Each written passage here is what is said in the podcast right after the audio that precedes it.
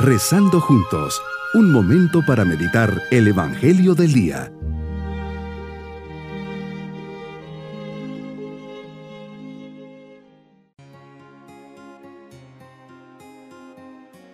Les saludo en este día martes de la 32 segunda semana del tiempo ordinario, preparando nuestro corazón para nuestra meditación, decimos, para glorificarte nacido Señor, mi razón de ser es amar a la fuente de mis fuerzas vengo.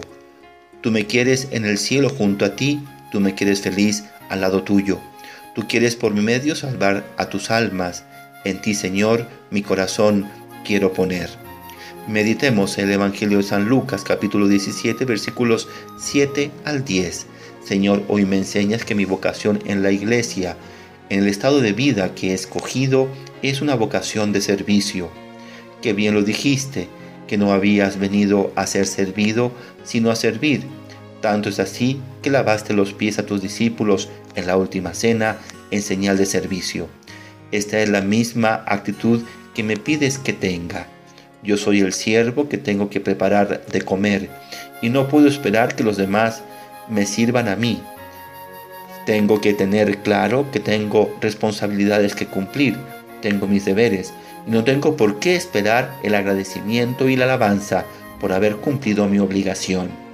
Cuando cumpla todo lo que se me mandó hacer, diga, no soy más que siervo, solo he hecho lo que tenía que hacer. Yo que muchas veces me siento con derechos adquiridos, con cualidades propias, que me he preparado, he estudiado, he sacado mi carrera, he sido capaz de resolver problemas complicados en mi vida, lo que menos me siento es con la condición de siervo.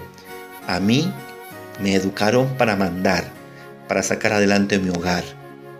Tú me lo recuerdas, soy solo un siervo, soy consciente de todas esas ocasiones en que me crezco, en que siento que merezco aplausos cuando hago bien las cosas.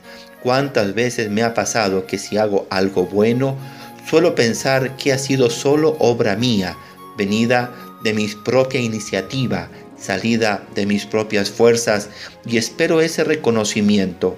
Es que ese premio, medalla, trofeo, yo me lo gané, porque yo me esforcé, yo entrené, yo me preparé, me sacrifiqué.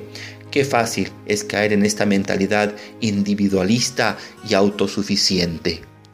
Por otra parte, al hacer una obra buena tal vez no siempre espero que me aplaudan literalmente, pero disfruto en mi interior de alguna forma al saber que logré algo. Lo mismo que si doy limosna y veo que el pobre me sonríe, lo mismo que si ayudo en la lectura del domingo. Experimento en mí una sensación natural de triunfo, de bienestar, de satisfacción. Ahí tengo que recordar, soy un siervo que está haciendo solo lo que debía de hacer nada más que eso. El problema ciertamente no reside en disfrutar la dicha de servir, en sentir satisfacción al contemplar una obra digna de alabanza, en experimentar agrado al, realizar un acto de virtud. No, pero siempre he de recordar que por mí mismo nada puedo. Eres tú, Señor, quien me sostiene, quien me lleva y quien me pide incluso más.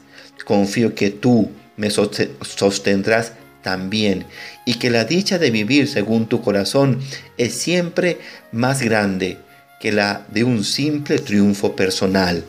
El Papa Francisco me ilumina con sus palabras.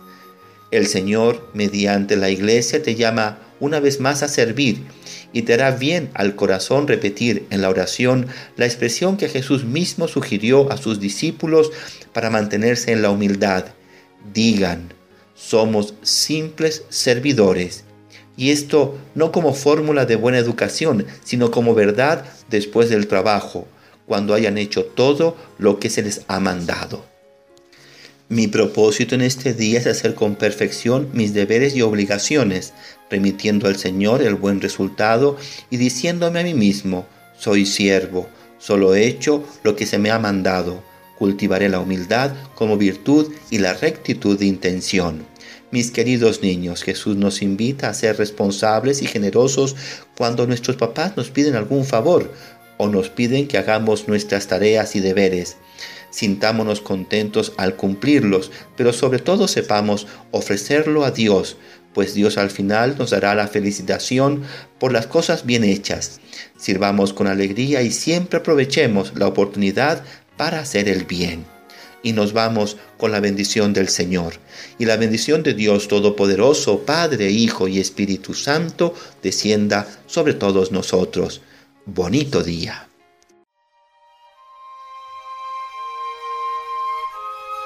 Hemos rezado junto con el Padre Denis Doren, Legionario de Cristo.